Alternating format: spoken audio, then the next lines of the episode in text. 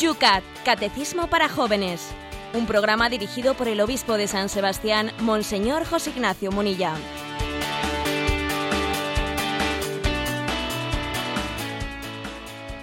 Buenos días a todos los amigos del Yucat. De nuevo volvemos a la antena de Radio María con este espacio que tras ese periplo por Tierra Santa, volvemos a recuperar diariamente a esta hora, con la compañía del obispo de San Sebastián y la de todos vosotros que fieles a esta eh, hora nos acompañáis en Radio María, en el Yucat.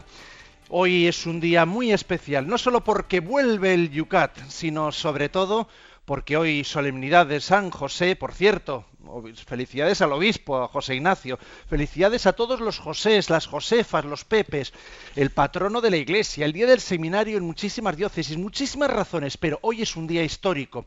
Hoy, esta mañana, comienza el pontificado, digamos así, oficialmente del Papa Benedicto XVI. Buenos días, del Papa. el, chip, el chip, el chip, que no lo hemos cambiado del Papa Francisco es que estamos todavía sin aterrizar. no, no, no, no.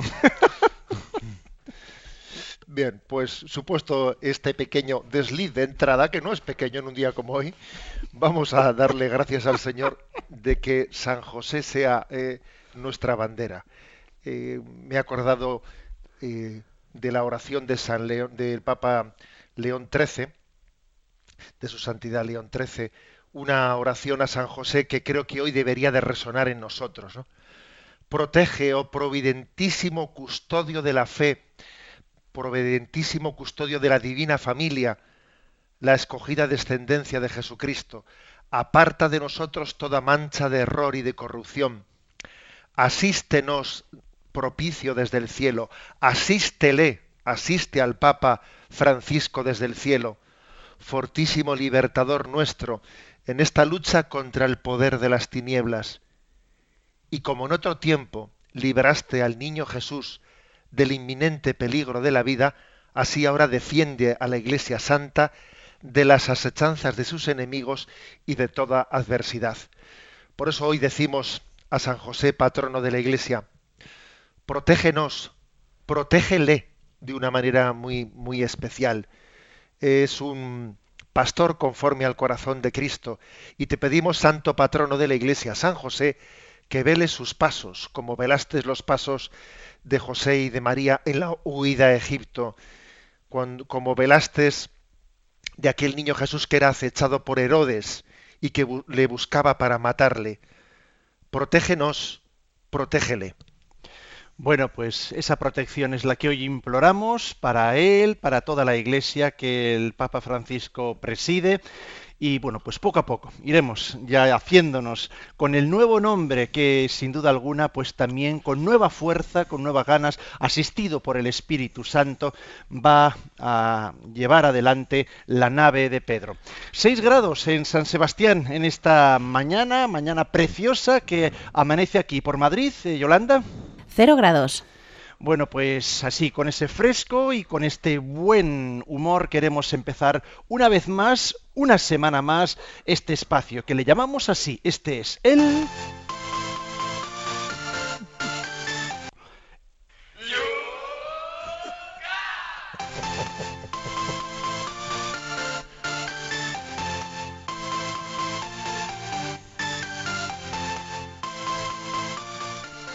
El Yucat, el espacio que comienza todos los días con el repaso a los temas. Ahora ya se nos han quedado muy lejanos, muy lejanos antes de partir para Tierra Santa. Estábamos hablando, y continuaremos con ello, del sacramento del orden. Vamos a retomar preguntas que quedaron ahí pendientes antes de dedicarnos pues a los temas pues propios que nos llegan a partir de hoy, aunque también es verdad que muchas de ellas están en torno pues a esta digamos actualidad que el Papa Francisco sin duda ha traído, el Espíritu Santo nos ha regalado a la Iglesia. Vamos con ello, José Ignacio. Eh, desde Sevilla, Raquel, me ha llamado poderosamente la atención, nos dice, que un papa jesuita haya tomado el nombre de San Francisco de Asís. ¿Qué lectura hace usted de este detalle? Nos pregunta. Pues esta, mañana, por cierto, eh, escuchaba así también en Radio María otro detalle del que yo era desconocedor, y es que eh, la santa favorita de nuestro Papa Francisco es Santa Teresita de Lisieux, Santa Teresita del Niño Jesús. O sea que resulta que un jesuita toma como nombre San Francisco, su santa favorita es Santa Teresita de Lisieux, y uno dice, vaya mezcla, ¿no? No, vaya mezcla, no yo creo que estamos en un tiempo en la Iglesia en el que hemos ido creciendo en comunión y, hemos ido comprendiendo que todos los carismas se conjugan, se conjugan y se simplifican. Cuando estamos lejos de, del Señor, los carismas se suelen subrayar por lo que les contrapone. Cuando estamos más cerca del Señor, los carismas se suelen entender desde, desde la unidad, desde la plena conjunción. Y creo que el Papa Francisco obviamente es un hombre de madurez, no lo digo solo por sus años, ¿no? sino por todo el recorrido de su vida. Y entonces, pues yo me atreví a poner en, en Facebook y en, y en, y en Twitter, pues esa, esa expresión que decía, con la sencillez de Francisco, con la clarividencia de San Ignacio, quizás hoy debería de añadir, ¿no? con la humildad, con la infancia espiritual de Santa Teresita de Lisieux. Creo que es un signo ¿eh? el que en este momento determinado nuestro Papa, a la hora de, gobernar la nave de la Iglesia, aúne todos los carismas, los conjugue de esta manera. Es un signo muy grande. Tenemos que hacernos amigos de los santos y entender que entre los santos existe una gran conjunción, una gran sinfonía. Después, desde Madrid, Susana nos dice, la presidenta de Argentina le ha pedido públicamente al Papa argentino que medie en el conflicto entre Argentina e Inglaterra por las Malvinas. A mí me ha sorprendido mucho. Eh, ¿Cómo valora esta petición? Bueno, pues la valoro, la verdad es que, yo voy a ser sincero, la valoro como una petición de una mujer que creo que le falta mucho eh, pues para, para ser un líder, un líder maduro en la, en la vida de la Iglesia, perdón, en la vida política. De hecho, en su, bien somos conocedores de que esta mujer ha tenido pues muchos enfrentamientos con el hasta ahora arzobispo de Buenos Aires e incluso ha llegado a calificarle como líder espiritual de la oposición, intentando intentando echarle en cara, ¿no? Que no se que no se avenía a sus, eh, a sus pretensiones y le calificaba como líder espiritual de la oposición, etcétera. Bueno, que una presidenta de gobierno en un momento como este se presente delante del Papa y le pida que medie entre Argentina e Inglaterra por las Malvinas, bueno, pues es un signo muy claro de cómo a veces el poder político pretende manipular a la Iglesia y ponerla al servicio al servicio de sus, eh, de sus pretensiones. El Papa no está, eh, el Papa no ha sido elegido para ver qué pasa con las Malvinas, ¿eh? Con las Malvinas, tú verás, como si en ese, como si en ese asunto de las Islas Malvinas estuviese el bien espiritual del pueblo argentino en juego, ¿no? El Papa ha sido, ha sido elegido, pues para, para que reine el rey, para que el reino de Dios se haga presente en nuestras vidas, para que el reino de Dios se haga presente también en su patria, por supuesto, pero sabiendo que los hijos del Papa son tanto los hijos de Argentina como los hijos de Inglaterra. Eh, el Papa Francisco es tan padre de los hijos de Argentina como de los hijos de Inglaterra. Por mucho que alguna presidenta ¿no? pretenda, eh, pretenda utilizar este momento ¿no? o pretenda bombardearlo o manipularlo para que el padre no sea padre de todos. Y terminamos este capítulo papal con una pregunta que nos llega, firma así, John. Mi pregunta es, ¿qué pasaría si un papa promoviera en el seno de la Iglesia doctrinas contrarias a la fe católica? ¿Dónde quedaría nuestra obediencia? ¿Y dónde quedaría la de ustedes, los obispos? dice John. ¿Qué pasaría si un papa promoviera en el seno de la Iglesia doctrinas contrarias a la fe? Bueno, pues que, no estaríamos en la Iglesia católica. ¿eh? Lo digo porque es que precisamente tenemos una promesa. ¿eh? Una promesa de Jesucristo y fiel es Jesucristo para hacer cumplir sus promesas. Eh, sabemos por la fe que el Papa va a ser asistido por el Espíritu Santo y que él se ha comprometido a asistirle contra el error. Nosotros creemos en la fe católica que el Papa está asistido por el Espíritu Santo y, que esa asistencia le da una infalibilidad en materias de fe y de moral. ¿Eh? Con lo cual, eh, eh, esa hipótesis, ¿no? ¿Y qué pasaría si un papa? No, esa es una hipótesis que no contemplamos, que no contemplamos porque creemos en la acción del Espíritu Santo que, que nos asiste. Lo cual es una gran misericordia, por cierto, porque el Señor, en su misericordia, no nos ha dejado a merced del error. nosotros somos demasiado débiles para poder por nuestro solo entendimiento, por nuestra sola razón, eh, luchar contra las insidias del error. Y hay una asistencia muy importante en el magisterio de la Iglesia, en esa luz con la que el Señor asiste a Pedro y a sus sucesores, eh, pues para ayudarnos en la búsqueda de la verdad. Acordaos que el Señor le dijo a Pedro, confirma a mis hermanos, eh, acompaña en el camino, acompáñales en el camino de su fe en torno a los puntos que traíamos, el 254 y 255, eran sobre la ordenación, ordenación presbiteral y diaconal. María Josefina, a la cual hay que felicitarla hoy por su nombre. ¿Por qué se tumban, nos dice, en el suelo boca abajo en esa ordenación sacerdotal? Pregunta desde Córdoba. Bueno, el, el gesto de tumbarse boca abajo, ¿no? De postrarse de una manera emocionante. Eh, la verdad es que los, candidatos al sacerdocio, que creo que es una pregunta que ya algún oyente la, la, realizó también anteriormente, el gesto de postrarse boca abajo es un gesto de, por una parte, de anonadamiento, de ser conscientes de qué poca cosa solo somos, ¿no? Me postro en el suelo siendo consciente de que me trasciende el don que voy a recibir. Soy consciente de mi pequeñez y me tumbo en el suelo. Eso por una parte. En segundo lugar, en ese momento está teniendo lugar la invocación, la letanía de los santos. Entra en juego, digamos, la, la iglesia celeste. Es tan grande el don del sacerdocio que la iglesia celeste intercede eh, por el don que, que, ese, que ese candidato al sacerdocio o al episcopado va a recibir. Entonces, como toda la iglesia celeste está intercediendo por nosotros, postrarse en el suelo es como un signo de, dejar que el cielo nos cubra. ¿eh? Es como que el cielo es nuestro techo, los santos del cielo son nuestro techo y nosotros, postrados en el suelo, tomamos conciencia de ello, que no caminamos solos, ¿no? estamos mm, con una tenemos la, retaguardia, tenemos las espaldas cubiertas o el techo cubierto, podríamos decir, ¿no? Por, por, esa iglesia que intercede. Y así ese candidato escucha tumbado en el suelo como toda la asamblea invoca a todos los santos pidiendo la gracia para ese candidato al sacerdocio. En este caso es Julián desde Santiago de Compostela. Nos pide una palabra sobre esto. Me llama la atención, nos dice que los sacerdotes anglicanos que se hacen católicos se les permite vivir el sacerdocio casados, es decir, sin pedirles la ley del celibato. ¿No es esto una discriminación con respecto a los curas católicos? Bueno, vamos a ver, es que hay que entender las circunstancias. ¿eh?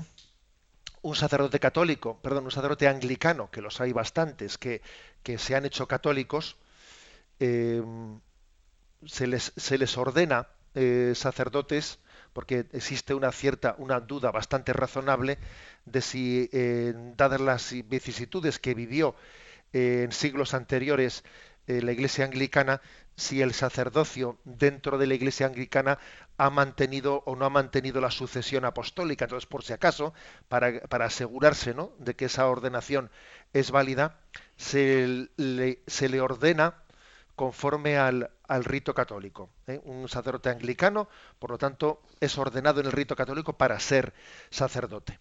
Bien, entonces, claro, viene, viene una, una, una cuestión práctica, ¿eh? una cuestión práctica que es la de decir, bueno, pero este sacerdote anglicano tenía mujer y tenía hijos, y entonces ahora, ¿qué tiene que hacer? Los tiene que abandonar para ejercer el sacerdocio.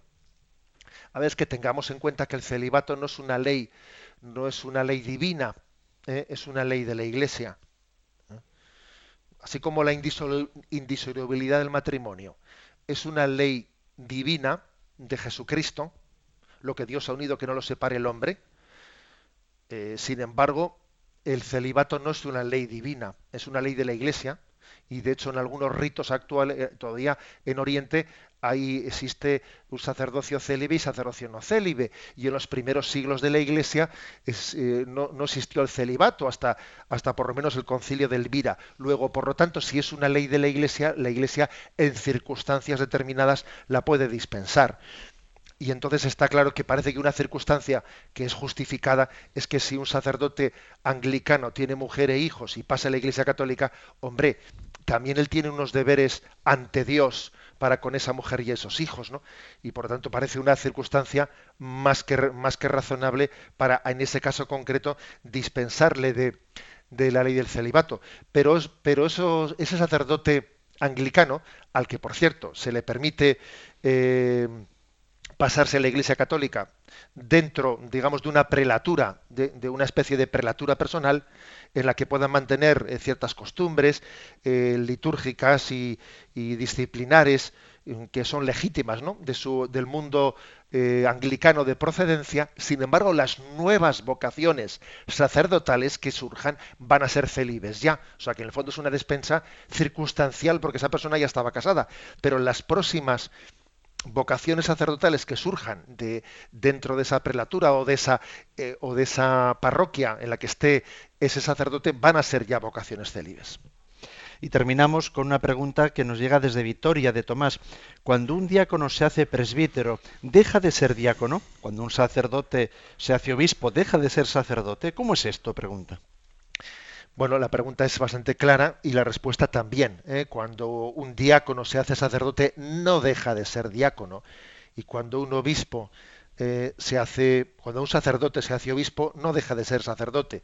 Es decir, que los, tres grados del sacramento del orden, eh, uno no, no, anula el anterior, sino que todavía lo complementa, porque es el sacerdocio en tercer grado, en segundo grado y en primer grado se va como, digamos, plenificando el sacerdocio, plenificándolo, pero no anulando lo anterior. Y este es un tema pues, que es importante, porque eso quiere decir que, por ejemplo, quiere decir que, que tenemos un servicio, una, por ejemplo, un sacerdote no deja de ser diácono, luego debe de entender su sacerdocio bajo una clave, bajo una perspectiva de servicio diaconal. Y lo mismo un obispo. Un obispo tiene que seguir siendo pastor, sacerdote. ¿eh? Y, lo, y, lo, mismo el Papa. ¿eh? Recuerdo que de Juan Pablo II se decía que era el párroco del mundo, que ejercía su pastoreo a modo de un párroco del mundo, o un diácono, o un siervo de los siervos, ¿no? Por lo tanto, creo que es, es hermoso entender esto. Eh, el Papa, por poner el caso máximo, ¿no? El Papa es, el, es un párroco. No sé si habéis oído, por cierto, la anécdota que han contado antes de ayer de él, que cuando salían de, salía el Papa rodeado de unos cardenales de, de, la, de Santa Bárbara, y que es una residencia que está allá al lado del Vaticano, y entonces el Papa de repente se para, se vuelve para atrás y claro, la gente dice, ¿a dónde va el Papa? Y vuelve para atrás, entra en la sala de la que habían salido y se pone a apagar todas las luces el Papa. Y claro, la gente se queda sorprendida de que el Papa se encargue él de apagar las luces de la sala que han salido, ¿no? Y entonces el Papa Francisco dijo, esto es cosa de antes de ayer, si no me equivoco. ¿eh? El Papa Francisco dijo, bueno, es que yo he sido párroco y sé lo que cuesta la luz. ¿eh? Vamos a ver, yo creo que es una, anécdota muy buena. En ¿eh? Santa Marta fue eso. Ah, Santa Marta, perdón, he dicho Santa Bárbara. es una anécdota muy buena, porque es que el ser sacerdote no anula el ser diácono. El ser obispo no anula el ser sacerdote. El ser papa no anula lo anterior. El papa es un diácono de los diáconos, es un sacerdote. él está, ha recibido la encomienda máxima del gobierno de la Iglesia, pero eh, su historia de diácono, su historia de sacerdote, pues está acompañándole y está de alguna manera dando un matiz muy importante a su forma de ser papa. Vamos adelante, comenzamos el programa de hoy, empezamos con los temas pendientes para hoy, cuando son las 8 y 19 minutos, 7 y 19 minutos en las Islas Canarias.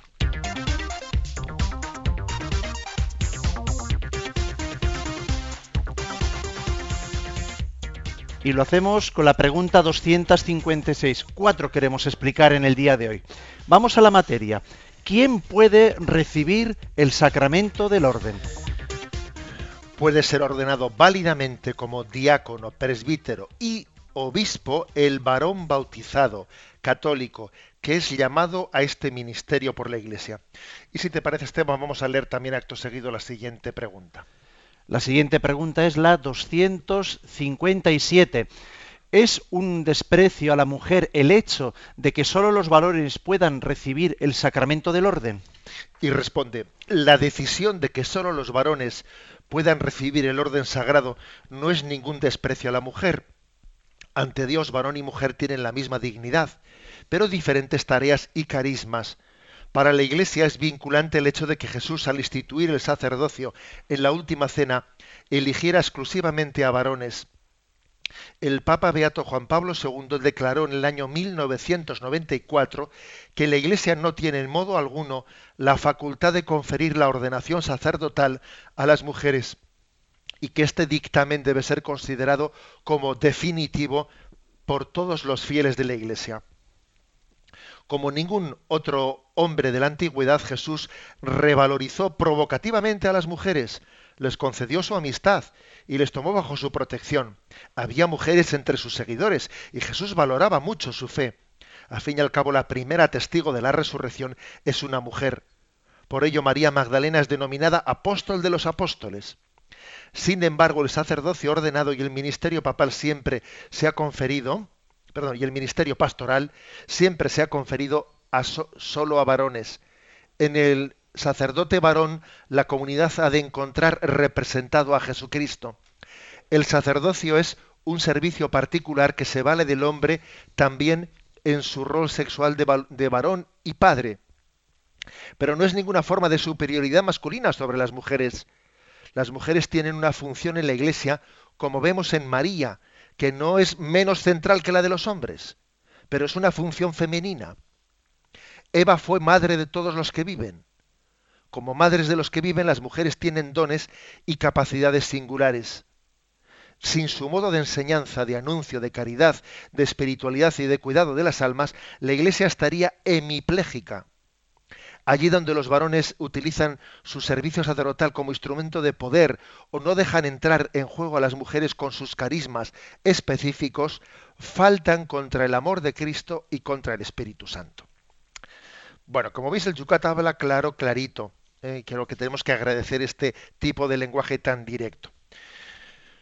Para recibir el sacramento del orden, eh, el sacramento del orden, eh, se pide una serie de condiciones, que es ser varón bautizado, católico, que ha sido llamado a este ministerio por la Iglesia y que la Iglesia también haya discernido, haya discernido que una persona pues tenga las cualidades, las cualidades necesarias. Por ejemplo, es posible que una persona se sienta llamada a ser sacerdote y, que la iglesia, estoy hablando ahora, no estoy hablando del tema de la mujer y el hombre, ¿eh? no, no, estoy diciendo que un varón, que un chico, que un joven se sienta llamado al sacerdocio y es posible que la iglesia le diga no. Mira, aunque tú hayas podido tener subjetivamente hablando esa percepción tuya de que estás llamado al sacerdocio, la iglesia no te ve como sacerdote. ¿eh? En el fondo, digamos, la garantía máxima, la garantía última de ser llamado o no ser llamado, no es subjetiva, es objetiva. O sea, la Iglesia está llamada a discernir. Igual que ocurre en el, tema del sacramento del perdón de los pecados. ¿eh? A quienes les perdonéis los pecados les quedan perdonados. A quienes se los retengáis les quedan retenidos. Aquí todavía podríamos decirlo con más claridad. Eh, es decir, es la Iglesia la que en última instancia ha recibido del Señor la encomienda de discernir de si esta persona tiene las cualidades determinadas para seguir al Señor o no. Y existen pasajes evangélicos, eh, pues como por ejemplo aquel endemoniado de Gerasa que después de que el Señor había expulsado eh, los demonios y, el demonio de él y se había balanzado a una piedra de cerdos, etcétera, aquel hombre intentó seguir a Jesús entre sus discípulos. Y Jesús le dijo, no, no ese es el designio que yo tengo para ti. Tú ahora que has sido liberado de, eh, de esa posesión de Satanás, vete y vive con los tuyos y da gloria a Dios. O sea, no, el, el ser llamado por Jesucristo, eh, aunque uno pueda partir ¿no? de, una intuición de que creo que he sido llamado, al final es la Iglesia la que ha recibido del Señor pues la encomienda de discernir de este es llamado, este no es llamado. dicho esto. Es decir, el sacerdocio no es un derecho. Pero no me refiero al tema de la mujer, no, no, es que tampoco para el hombre. El sacerdocio no es un derecho para nadie, es una llamada, es una llamada del Señor que, pues que pone en manos de la Iglesia. Bueno, este es un punto importante para clarificar. Y el segundo punto en el que aquí se entra es el tema que, en nuestros últimos años o décadas ha sido un tema muy polémico, porque el feminismo, la ideología de género, cuando se, cuando se proyecta eh, en la vida de la Iglesia, pues puede llegar a distorsionar las cosas. Entonces, digamos que la reivindicación eh, feminista e incluso, ¿no? No me refiero, eh, porque generalmente la reivindicación feminista suele venir de la mano de, pues de determinados sectores que son eh, extremistas y, hay que decir que desde nuestro punto de vista tan malo es el machismo como el feminismo como ideología. Las dos cosas son rechazables. ¿no? El machismo, que en el fondo es fiel deudor de esa, de esa ley de la selva, de que eh, pues el macho domina la hembra que es la ley del más fuerte, ¿no? la, ley, de la selva. El machismo es totalmente contrario eh, pues al mensaje cristiano. Pero ojo, también es totalmente contrario al mensaje cristiano el feminismo, entendido desde ese punto de vista de la ideología de género, etcétera, que ahora mismo eh, eh, se, nos, se, nos, está queriendo introducir. El feminismo que en el fondo quiere borrar, quiere quiere plantear una igualdad desde la no distinción desde la negación de la especificidad de lo que es ser hombre o es ser mujer, esa especie de igualitarismo que quiere borrar toda diferencia, pues eso en el fondo es totalmente rechazable, ¿no? Claro que nosotros hablamos de la igual dignidad del hombre y de la mujer, pero hablamos de la igual dignidad del hombre y de la mujer en el reconocimiento de sus diversos carismas, especificidades, ¿no? Tan mala es la discriminación como el, igualitarismo. ¿eh? O sea, tengamos esto claro. Desde nuestro punto de vista son rechazables el machismo y el feminismo. Nosotros hablamos de la igual dignidad del hombre y de la mujer, pero no borrando sus diferencias, ¿eh? sino reconociendo en ellas los dones, los carismas complementarios. ¿eh? Porque Dios nos ha hecho hombre y mujer complementarios. Y claro, la, ideología de género le pone nervioso eso de la complementariedad del hombre y la mujer. Entre otras cosas porque pretende decir que un matrimonio entre, entre dos hombres es también complementario y entre dos mujeres. O sea, quieren, quieren negar la complementariedad entre la naturaleza mm, del varón y de la mujer, entre la psicología del hombre y la mujer, etcétera. Bien, partimos pues también de este punto, ¿no? Este punto y damos un paso más. Y el paso siguiente que aquí ha firmado el Yucat con contundencia es que la reivindicación del sacerdocio para la mujer, como si eso formase parte del derecho de la mujer a, una, a una misma dignidad del hombre, es que es eh, no entender las cosas y es proyectar en la vida de la Iglesia unos esquemas que le son ajenos, eh, que le son ajenos. En primer lugar, hay una, anécdota, la cuento porque creo que es bastante iluminadora. A la Madre Teresa de Calcuta en una ocasión le dijeron, Madre Teresa, ¿a usted no le parece una discriminación que la mujer eh, sea discriminada del sacerdocio, de la columna vertebral de la Iglesia? Y ella respondió, a ver, la columna vertebral de la Iglesia no es el sacerdocio, es la santidad creo que es que no se puede decir más con menos palabras. La columna vertebral de la Iglesia no es el sacerdocio, es la santidad. vayamos por delante con este tema, que, que, María para nosotros es el ser humano al que máximamente veneramos. Eh, María es modelo de todos los creyentes. A ver, y no ha sido sacerdote. Y San José tampoco, por cierto. San José tampoco cuya fiesta hoy, hoy veneramos, ¿no? José y María, a ver, pues no han sido sacerdotes. El que sí ha sido sacerdote ha sido su hijo Jesucristo, sacerdote según el Nuevo Testamento. Él ha dado luz al sacerdocio. Entonces, a ver, pongamos las cosas en su sitio. ¿eh? Eh, eh, aquí se hace referencia a que de una manera solemne, muy solemne, empleando en ello toda la autoridad de su magisterio, Juan Pablo II pues afirmó en el año 1994 que la Iglesia no tiene en modo alguno la facultad de conferir la ordenación sacerdotal a las mujeres y que ese dictamen debe ser considerado como definitivo. ¿Por qué quiso Juan Pablo II decir, a ver, este asunto considerémoslo ya definitivo?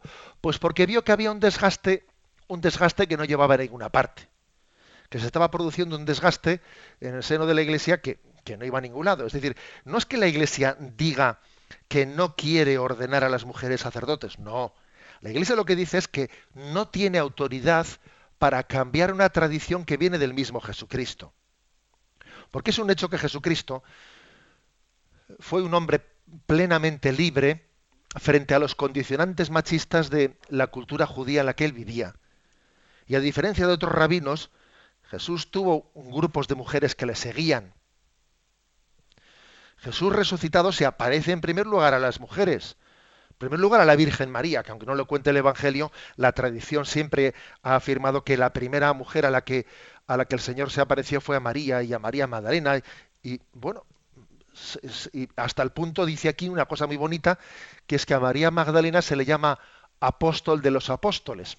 También se puede decir lo mismo de la Virgen María, apóstol de los apóstoles, porque sin la Virgen María los doce apóstoles no se hubiesen podido reunir el día de Pentecostés para recibir la fuerza del Espíritu Santo. Apóstol de los apóstoles. Y por cierto, el Espíritu Santo allí en Pentecostés no vino solo sobre los doce, sino también y especialmente y sobre todo sobre María, que estaba en medio de ellos. O sea que el Espíritu Santo no solo viene a los apóstoles, viene a María y viene a la iglesia mariana y, viene a toda, por supuesto, a todo el carisma femenino dentro de la iglesia que es básico, es un pulmón. Eh, digamos que la iglesia respira con dos pulmones, ¿eh? que es el pulmón apostólico y es el pulmón carismático. Dos pulmones. El pulmón apostólico hace referencia a la sucesión de los apóstoles, que ciertamente se da desde el primer momento se dio entre los varones, y el pulmón carismático, pues bueno, hay que decir que el Espíritu Santo, además del ministerio apostólico que fue dado a los doce apóstoles y que se transmitió a sus sucesores que fueron varones desde el minuto cero, para entendernos, ¿eh? sin embargo, ese otro pulmón, el pulmón carismático, dentro de la Iglesia, no ha tenido esa distinción de varón y mujer. Las razones por las que Jesucristo eligió doce apóstoles varones es que es difícil que nosotros podamos interpretarle a Jesús. Tenemos que, bueno, de alguna manera respetar su elección y aproximarnos un poco a entenderla. Que eso es una aproximación, ¿no? Es decir, es que eh, el sacerdote está plenamente identificado con Jesucristo y entonces él, el sacerdote, es esposo de la iglesia. El obispo lleva aquí un anillo un anillo que es imagen del desposorio con la iglesia. La religiosa, sin embargo, lleva una alianza, imagen del desposorio con Jesucristo. Ella es esposa de Cristo y el sacerdote es esposo de la iglesia. O sea, existe una mística, una, mística, mm, podríamos decir, esponsal, ¿eh? una mística esponsal dentro del sacerdocio y dentro también de la, de la vida consagrada y dentro de la vida bautismal, de, de la consagración bautismal. Hay una, eh, digamos, una mística esponsal que nosotros le damos poco, poca importancia, pero si fuésemos a Oriente, si fuésemos a Oriente, desde luego en Oriente esto se subraya muchísimo más, ¿eh? se subraya muchísimo más el hecho de que el obispo es esposo de la iglesia y que se casa con ella, que representa a Jesucristo varón, etcétera. Es que nosotros en Occidente somos muy poco místicos y nosotros somos demasiado practicistas, hasta el punto de que valoramos el sacerdocio por las funciones que realiza. Y entonces decíamos, ¿por qué una mujer no puede hacer eso? Es que lo principal del sacerdocio no son las funciones que realiza, sino que es la identificación con Jesucristo. Y si Jesucristo, para tener un grado de identificación con Él, ha querido elegir a doce apóstoles varones, nosotros, ¿quién somos para decirle a Jesucristo otra cosa? ¿Eh? Repito, lo principal del sacerdocio no son las funciones que realiza, lo principal del sacerdocio es la identificación con Jesucristo, con ese verbo encarnado en las entrañas de María, con ese Jesús, ese niño Jesús, Digo niño Jesús, no niña, porque fue niño. ¿eh? O sea, es decir, hay una identificación con la humanidad de Jesucristo que es misteriosa, que nos supera, que no puede, pero que la Iglesia precisamente lo que dice es que como es algo misterioso y que le supera, ella no tiene autoridad para cambiar lo que viene de Jesucristo.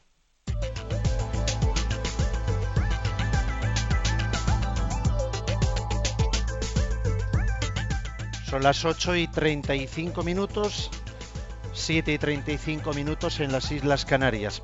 Vamos a abrir nuestras puertas a través de las redes sociales para vuestra participación.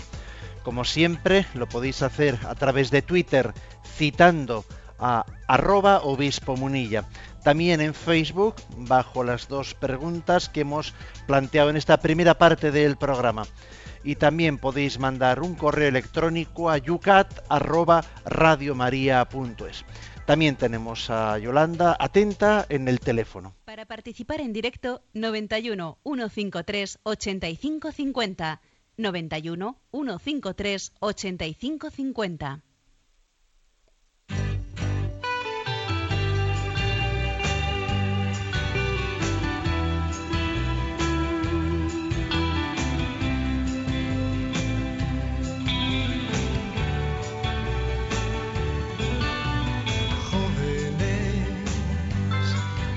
Tan jóvenes, soñaba yo y soñabas tú. Y fue la verdadera razón de mi vida, nuestro sueño sin temor. Los jóvenes quieren ser felices los jóvenes buscan la amistad y al fin son de la vida el lugar que prefiero porque tienen la verdad.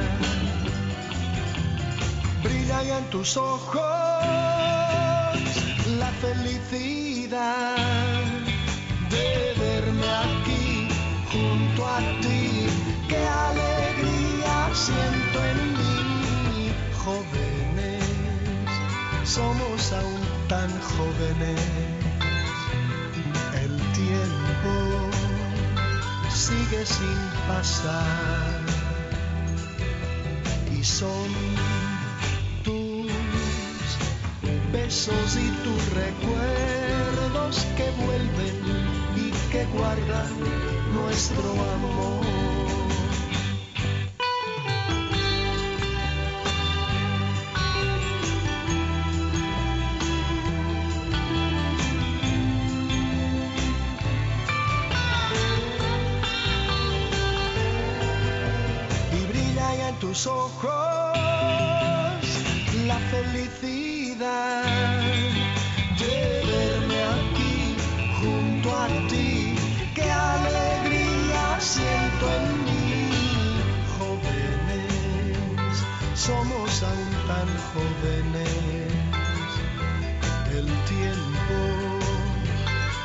Sigue sin pasar y son tus besos y tus recuerdos que vuelven y que guardan nuestro amor.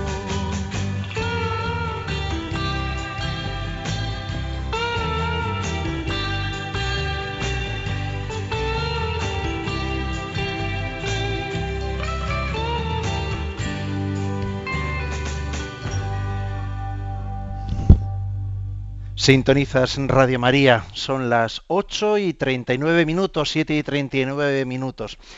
Vamos con las preguntas que están planteando en las redes sociales nuestros oyentes. A ver, José Ignacio, leemos una, por ejemplo, de Loli, Loli Armero, que nos dice en Facebook, creo sinceramente que es una asignatura pendiente en el catolicismo. Se está refiriendo la C debajo del tema del sacerdocio de la mujer el poco aprecio hacia la mujer, y no precisamente por parte de los eclesiásticos, sino de los fieles, dice. Me parece horrible y una falta de caridad infinita. Pobre Papa, cuántas tareas por corregir y cuántos suspensos y cuántas repeticiones de examen de conciencia, dice. Paz y bien, Loli. Vamos a ver, yo creo que yo a Loli le diría que no se puede mezclar todo y meterlo todo en la turmix. ¿eh? Eh, yo creo que hay que distinguir los conceptos. Vamos a ver, por supuesto que eso también, el mismo Juan Pablo II, que habló y pidió explícitamente, ¿no?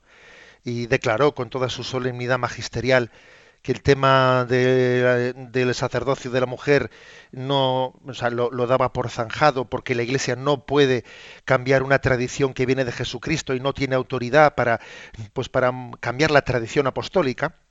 Eh, el mismo Papa que dijo eso también escribió una carta una carta hablando de la promoción de la mujer, hablando de, el, genio femenino que, del que Dios quiere servirse para nueva evangelización, hablando de la centralidad, ¿no? de ese pulmón, de ese pulmón mariano, que no solo existe un pulmón, un pulmón petrino apostólico, que también existe un pulmón mariano en la iglesia, que hay dos pulmones, ¿no? Entonces yo creo que, claro que puede existir una falta de valoración de la mujer en determinados ambientes eclesiales, claro que puede haber, ¿no? Y por eso el Papa escribió aquella carta, hablando de, ese carisma mariano en el seno de la Iglesia. Pero para mí se comete un tremendo error cuando eso se mezcla con el sacerdocio femenino.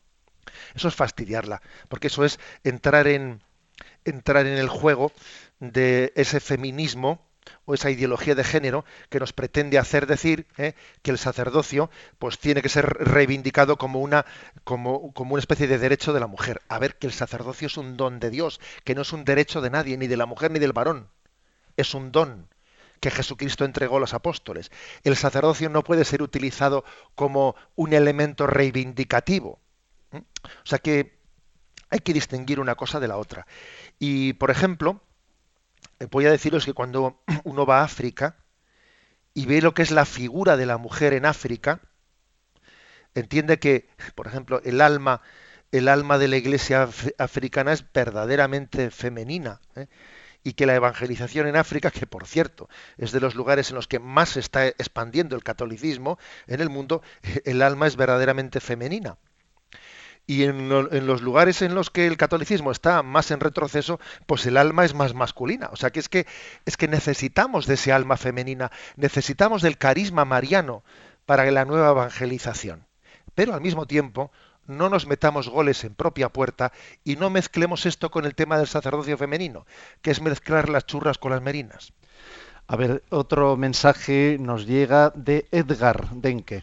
El argumento para rechazar el presbiterado femenino basado en que en la última cena solo había varones o que los apóstoles hubieran sido solo varones no es muy bueno, porque Cristo tampoco eligió romanos para ser apóstoles, ni griegos, y sin embargo a nadie se le ocurre pensar que los romanos o los griegos no pudieran ser sacerdotes.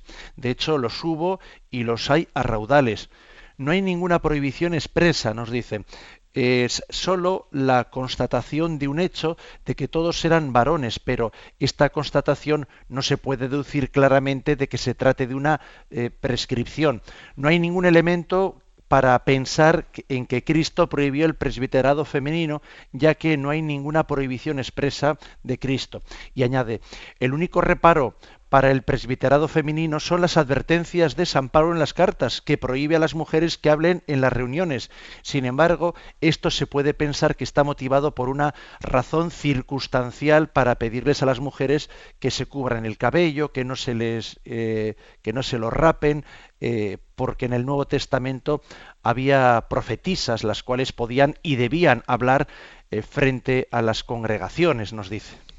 A ver, yo creo que tenemos un problema aquí en Occidente ¿eh?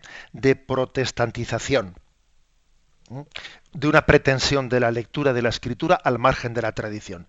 Este tema que estamos hablando aquí sería impensable en Oriente, sería impensable. Por cierto, hay un argumento, ahora entro a responder esto, ¿eh? pero hay un argumento importante que es que si, por ejemplo, si la Iglesia Católica rompiese con la tradición apostólica, y, ordenase mujeres, vamos, eso supondría un retroceso tremendo en el diálogo ecuménico con todo el Oriente, que es justamente el diálogo ecuménico que está teniendo posibilidades de éxito. ¿eh?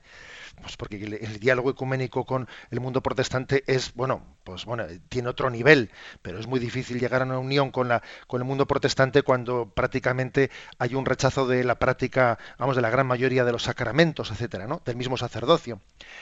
Em, entonces, en resumen, o sea, no, no, somos conscientes de que nosotros aquí tenemos un influjo protestante demasiado grande en Occidente. Es que la escritura no puede ser interpretada al margen de la tradición. Es que, como dijo el Concilio Vaticano II, las fuentes de la revelación son dos, escritura y tradición, y la escritura tiene que ser leída a, a la luz de la tradición. Y una sin la otra es que es la tradición la que ha dado a luz a la escritura. Y por lo tanto la escritura tiene que ser interpretada desde la segunda es que este aspecto se nos olvida en Occidente, ¿eh? por ese influjo, iba a decir yo protestante, pero también muy, muy propio de Occidente, que es mi interpretación subjetiva, mi interpretación subjetiva desde mis criterios políticamente eh, correctos. ¿eh? O sea que creo que a ver, e, e, eso que ha dicho el oyente, claro, es que eran solamente varones, pero, pero tampoco había allí griegos o romanos, pero hombre, pero por el amor de Dios, eh, ¿cómo podemos confundir? Es que hay que ver qué es lo que la tradición interpretó por ese gesto de Jesucristo. La tradición ordenó a varones independientemente de su tribu, y el primer concilio de Jerusalén fue precisamente un concilio que se planteó si el mensaje de Jesucristo se podía entregar únicamente a los judíos o también a los gentiles. O sea que es que este tipo de razonamientos no son razonamientos católicos, son más de un influjo subjetivista protestante. ¿eh? Y, tenemos que, basándonos firmemente en el Concilio Vaticano II, entender que no existe la capacidad de interpretar la escritura al margen de la tradición.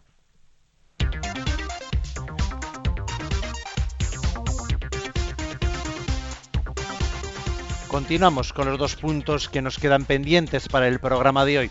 El 258. ¿Por qué la Iglesia exige a los presbíteros y obispos una vida célibe? Jesús vivió célibe y con ello quiso expresar su amor indiviso a Dios Padre.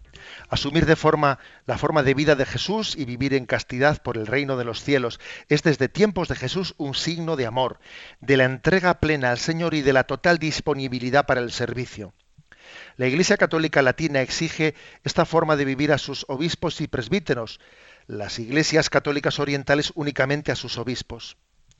El celibato, en palabras de Benedicto XVI, no puede significar quedarse privados de amor, sino que debe significar dejarse tomar por la pasión de Dios.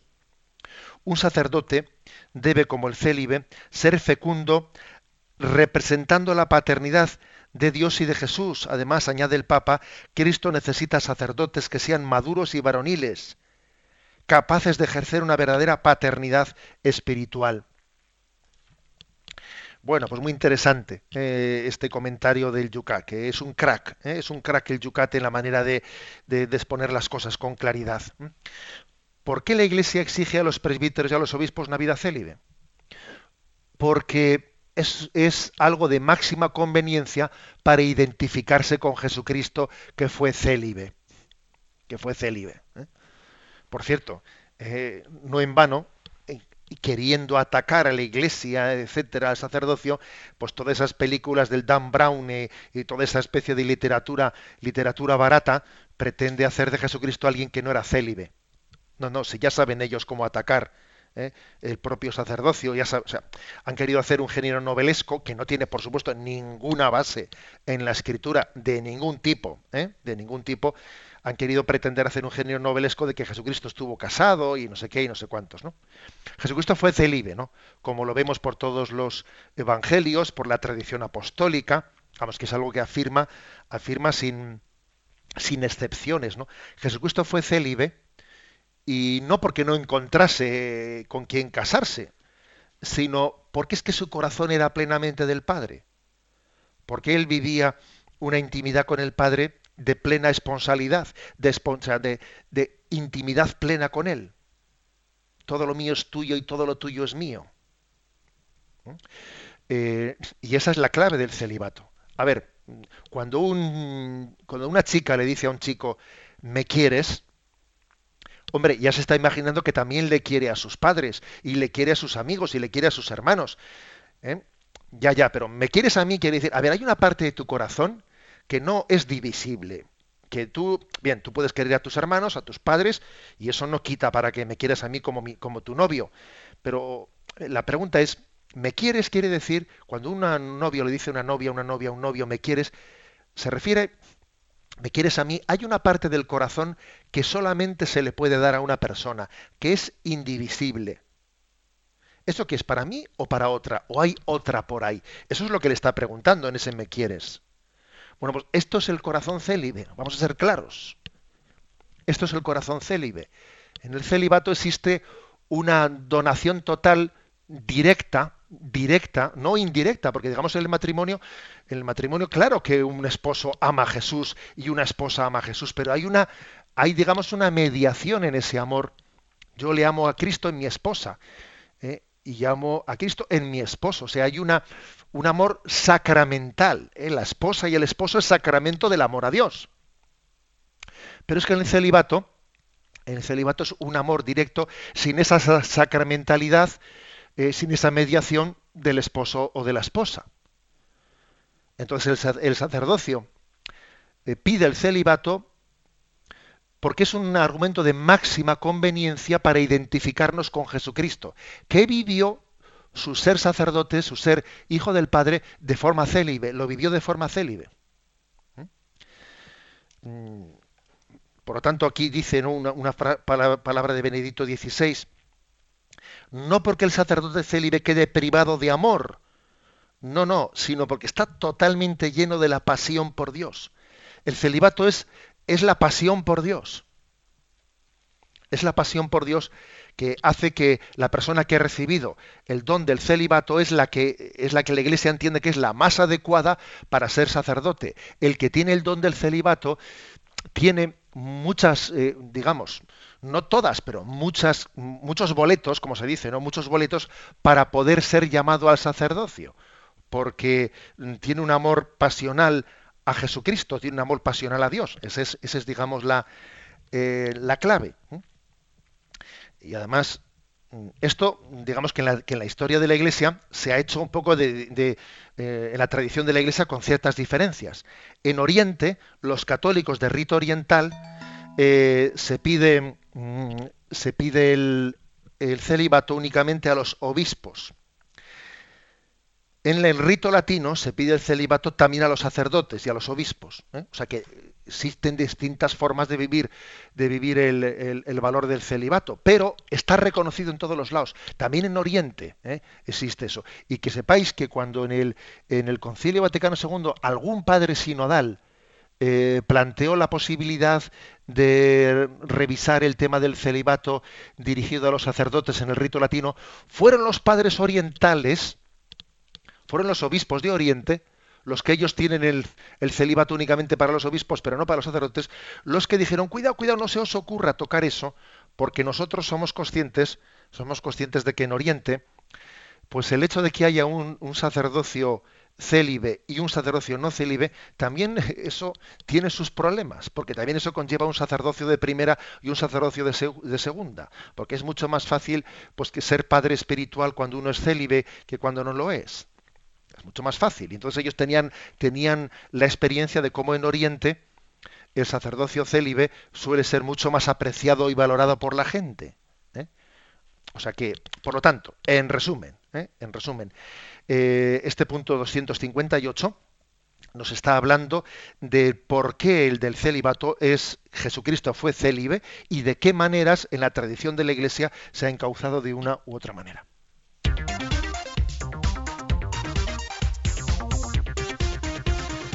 Y vamos con la cuarta y última pregunta del día de hoy, la 259.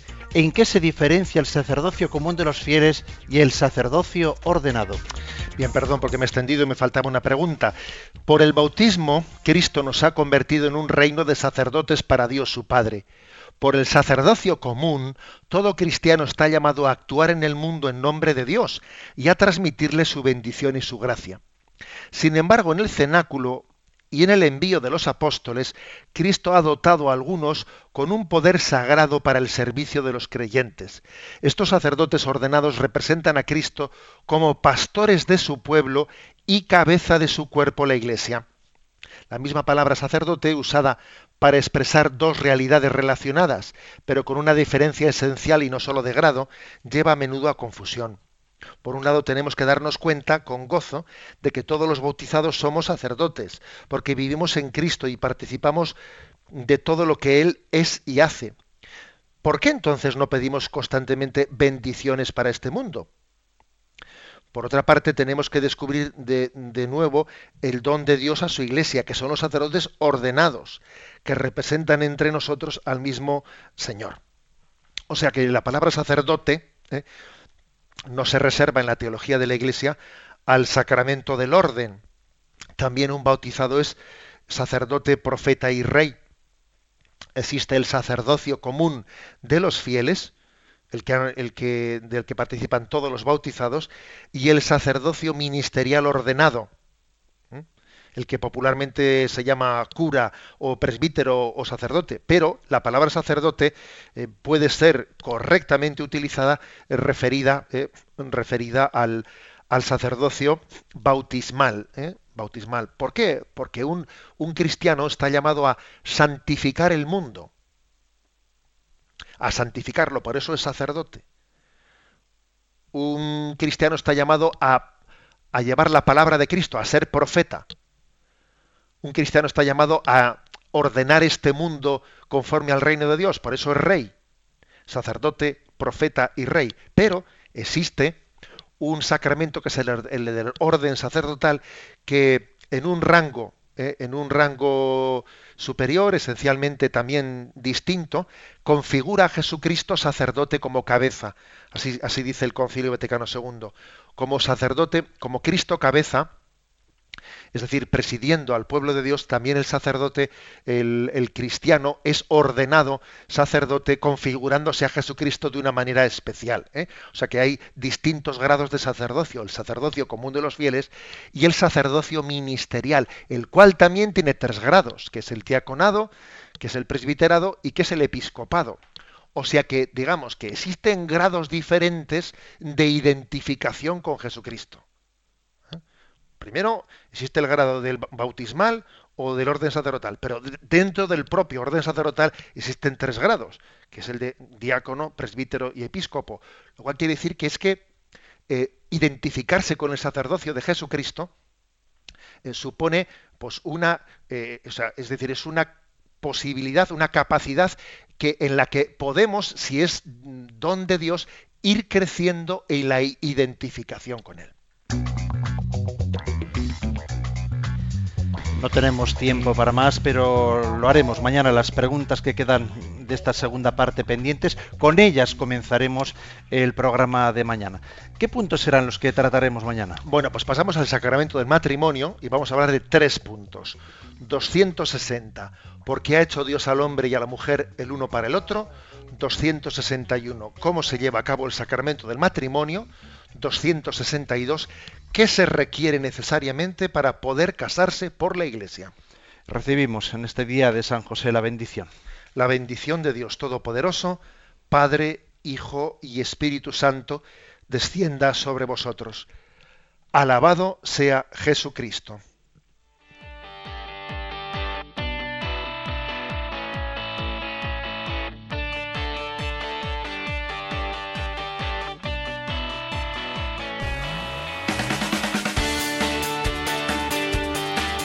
Y así finaliza en Radio María Yucat, un programa dirigido por el obispo de San Sebastián, Monseñor José Ignacio Monilla.